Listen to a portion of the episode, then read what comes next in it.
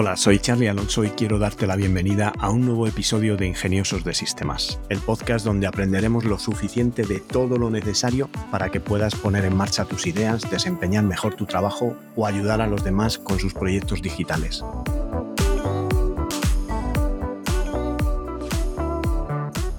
En el episodio de hoy respondo vuestras preguntas, pero antes déjame que os recuerde que tenolitas.com es un servicio de asesoramiento low cost donde podéis contratar vuestro plan de asesoramiento tecnológico por el precio de un par de cafés y hacer vuestras preguntas para poder contar con mi ayuda y poner en marcha vuestro negocio digital. En el episodio de esta semana dedicado a las preguntas vamos a hablar de perfiles profesionales, en concreto perfiles profesionales de desarrollador. Vamos a describir sus funciones y a ver las diferencias entre ellos y también hablaré un poco del salario medio de estos perfiles. En cuanto a programadores, vamos a centrarnos en este primer episodio de perfiles profesionales sobre desarrolladores de aplicaciones web y desarrolladores de aplicaciones multiplataforma. Y veremos que dentro de estos perfiles profesionales hay también la diferenciación entre un perfil front-end y un desarrollador back-end, comúnmente llamado pues, front y back. Dentro de los tipos de desarrollo que hay para aplicaciones web, podríamos estar hablando de una aplicación web estática. Esta tipología de aplicación se caracteriza pues por mostrar poca información y porque no suele cambiar mucho y en la gran mayoría de los casos pues suele estar desarrollada en HTML y CSS, aunque también se pueden mostrar en alguna parte de la aplicación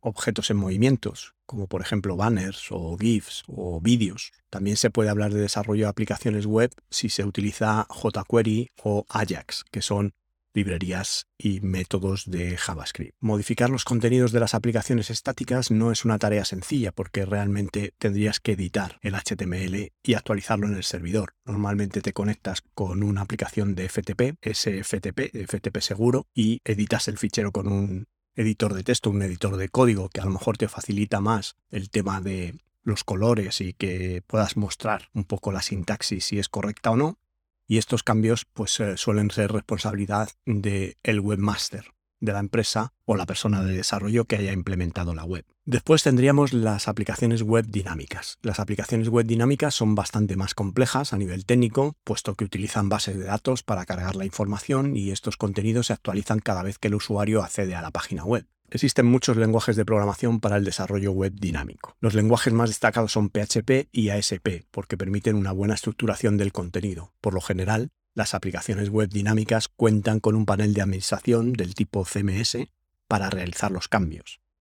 Aquí encontraríamos, por ejemplo, WordPress. El proceso de actualización es muy sencillo y no requiere entrar al servidor específicamente, porque podríamos hacer estas actualizaciones a través de cambiar el contenido en el propio interface de la parte de administración o el CMS y estos cambios se reflejarían en el frontal de la página. Además, permite implementar muchas funcionalidades como foros o bases de datos. El diseño de las aplicaciones web dinámicas también puede modificarse al gusto por el administrador de la página web.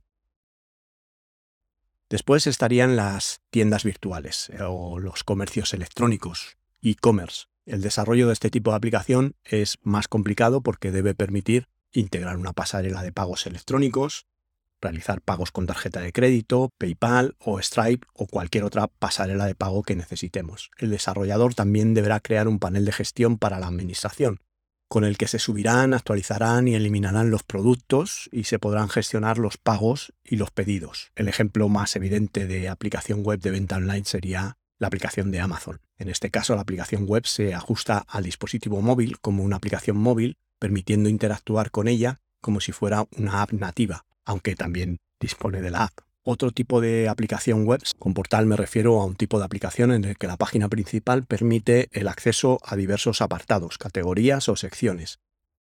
Algunos ejemplos pueden ser foros, chat, correos electrónicos, buscadores, etc. Y por último tendríamos la aplicación web como gestor de contenidos. En el caso de las aplicaciones web en las que el contenido debe ser actualizado continuamente, un periódico electrónico, una revista, un blog, lo mejor es recurrir a un gestor de contenidos mediante el cual el administrador pues, puede realizar los cambios en el mismo. Este tipo de gestores son bastante intuitivos y muy sencillos de manejar.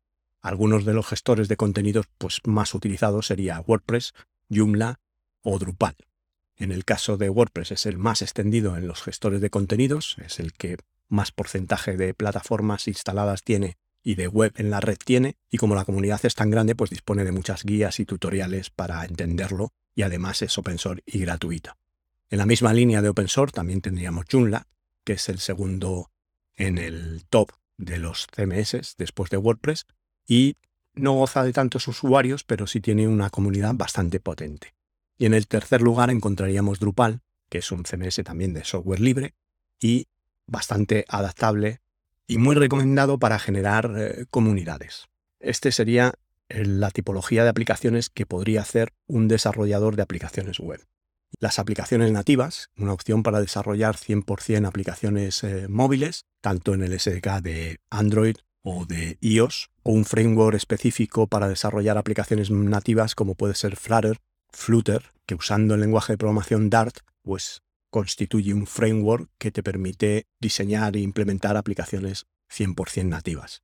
Después estarían el tipo de aplicaciones Bridge. Existen dos opciones para desarrollar aplicaciones Bridge, las cuales se compilan 100% en aplicaciones nativas, siendo el lenguaje de programación un lenguaje estándar, como puede ser JavaScript, y puedes programar la aplicación en React Native o Native Script y después, al compilarlo, se convierte a través de un proceso que se denomina transpilación y hace que las aplicaciones, vamos a decirlo de esta manera, se traduzcan de JavaScript a Java, por ejemplo en el caso de Android Studio, o a Swift en el caso de iOS, para hacer aplicaciones para Apple.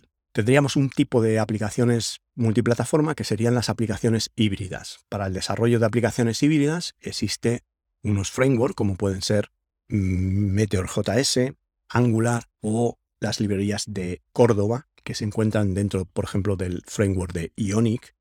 Y esto quiere decir que suelen ser frameworks que son simétricos, es decir, es el mismo lenguaje el que usas en la parte de servidor que en la parte de cliente, normalmente JavaScript. La tecnología para hacer el interface pues podría ser puro HTML, algún sistema de plantillas o podrías usar React, Angular, Vue, cualquiera de los frameworks de última generación que te permite crear los componentes visuales de tu interface. Lo bueno de esto es que estás haciendo el, con el código JavaScript la parte backend, la parte del servidor, también estás haciendo con el mismo lenguaje la parte frontend y a través de estas librerías Córdoba, Ionic y demás que son capaces de hablar con los dispositivos que llevan los teléfonos móviles, pues podrías compilar, utilizando en este caso, por ejemplo, el Xcode de Apple, podrías hacer la aplicación en Meteor.js, y yo he probado hacer experimentos de este tipo, una pequeña aplicación del típico to-do o lista de tareas, la compilas en, en un MacBook Pro, necesitas un Mac para compilar esto porque utiliza Xcode, pero realmente estás haciendo el código totalmente en JavaScript y no necesitas ni saber Swift ni saber Objective-C, que son los lenguajes propietarios de desarrollo para Apple, o tampoco necesitas saber Java, que sería el lenguaje en el que implementarías con Android Studio una aplicación para los móviles Android. Dentro de esta parte de aplicaciones, tanto en la parte de aplicaciones web como en la parte de aplicaciones multiplataforma, como os decía antes, existen dos perfiles diferenciados. Uno sería el backend y otro el frontend. El frontend es más dedicado a lo que sería el diseño de la funcionalidad que se ve en el interface, incluso el propio diseño del interface. Otro día hablaremos de un perfil muy de moda que es el UX, el User Experience Developer, que se dedica a diseñar la experiencia de usuario. Aquí no estoy hablando de esto, aquí estoy hablando de diseño de la aplicación cómo es el interface, qué es lo que muestra, cómo se muestra el login de usuario, cómo se muestran los registros, cómo se muestran los datos. Aquí estaría la parte del frontend para hacer el diseño de esta interface y la parte del backend para hacer que los métodos y procedimientos que va a disparar cada acción que tenga lugar en el interface realmente funcione. La mayoría de los diseñadores suelen utilizar los frameworks más conocidos de PHP que pueden ser Symfony o Laravel. En este caso, pues a no ser que te metas en el mundo WordPress, entonces utilizas WordPress y programas en PHP sobre WordPress y con las funciones que te implementa WordPress a modo de framework. Después, si quieres ser un programador de backend, también deberías ponerte las pilas en todo el tema del API REST, saber cómo es un API, cómo se accede a esos APIs, cómo se llama a los endpoints o los puntos finales del API donde se recoge la información que nos está ofreciendo este API y también es necesario que sepas de bases de datos. tanto de SQL, de base de datos SQL, donde lo más habitual es encontrar MySQL o MariaDB, que son la base de datos open source por excelencia, o bien bases de datos no SQL, cuando se trata de aplicaciones móviles es más común utilizar bases de datos no SQL, como puede ser MongoDB. La diferencia entre base de datos SQL y no SQL es que en SQL es una base de datos relacional, donde toda la información se guarda en tablas, y en no SQL es una base de datos no relacional, donde la información se guarda en documentos.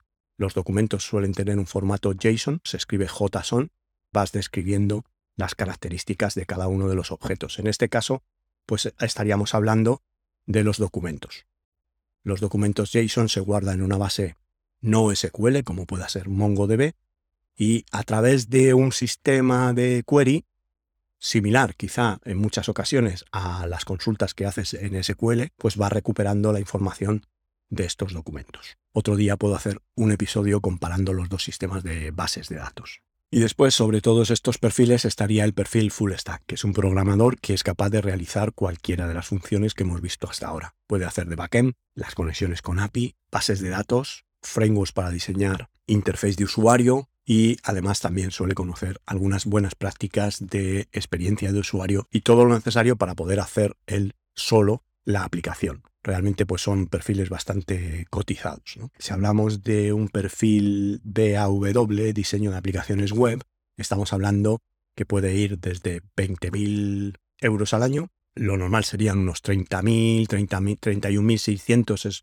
lo que dice la media de la información sobre ese puesto de trabajo, y podría llegar hasta los 80.000, dependiendo un poco de la experiencia y el tipo de proyectos que se hagan. Aquí tomaros esto como una referencia porque después suele variar bastante dependiendo de las empresas y los proyectos específicos. En el caso de desarrollo de aplicaciones multiplataforma, podría ir de los 26.000, es un poquito más elevado que el desarrollo web, hasta los 42.000, pues ya a partir de ahí depende de los años de experiencia y aplicación. Todos estos salarios están también en relación al mercado español. El otro día pues vi una oferta de trabajo que eran 400 mil dólares anuales, más seguro médico, más vacaciones, más baja por paternidad o maternidad y días de vacaciones adicionales con la posibilidad de trabajar también en remoto. Era para Estados Unidos y el framework sobre el que pedían esos dos años de experiencia era Flutter. Flutter, es escrito Flutter, eh, es un entorno que se basa, eh, como he dicho antes, en Dart, que es un lenguaje de programación de Google,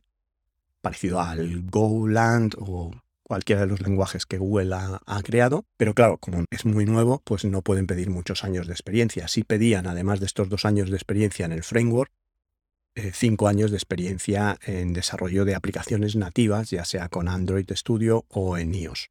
De esta manera, pues estamos hablando de un programador, podemos decir, senior, ya experimentado, pero estamos hablando de 400 mil dólares al año. Allí en Estados Unidos realmente un sueldo normal para un programador es a partir de los 100 mil dólares al año y además si eres programador y te animas a, irte a Estados Unidos vas a conseguir la carta verde, el permiso de residencia y trabajo en cuestión de dos o tres semanas. Si hablamos del perfil back, el salario medio pues podría estar en torno a unos 40.000 euros, 20 euros la hora, si prefieres verlo de esta manera, y entre 40 a 55.000 euros pues eh, tendrías un perfil back. Y luego un full stack, pues también rondaría entre los 35.000 a los 52.000. Y después un full stack rondaría desde los 35.000 hasta los 52.000 los más experimentados. Realmente eh, hablamos de un senior pues en torno a 55.000 euros al, al año. ¿no? Bueno, si te ha gustado el episodio y quieres que siga hablando de los diferentes perfiles profesionales, solo tienes que ponerme un correito en hola.tecnolitas.com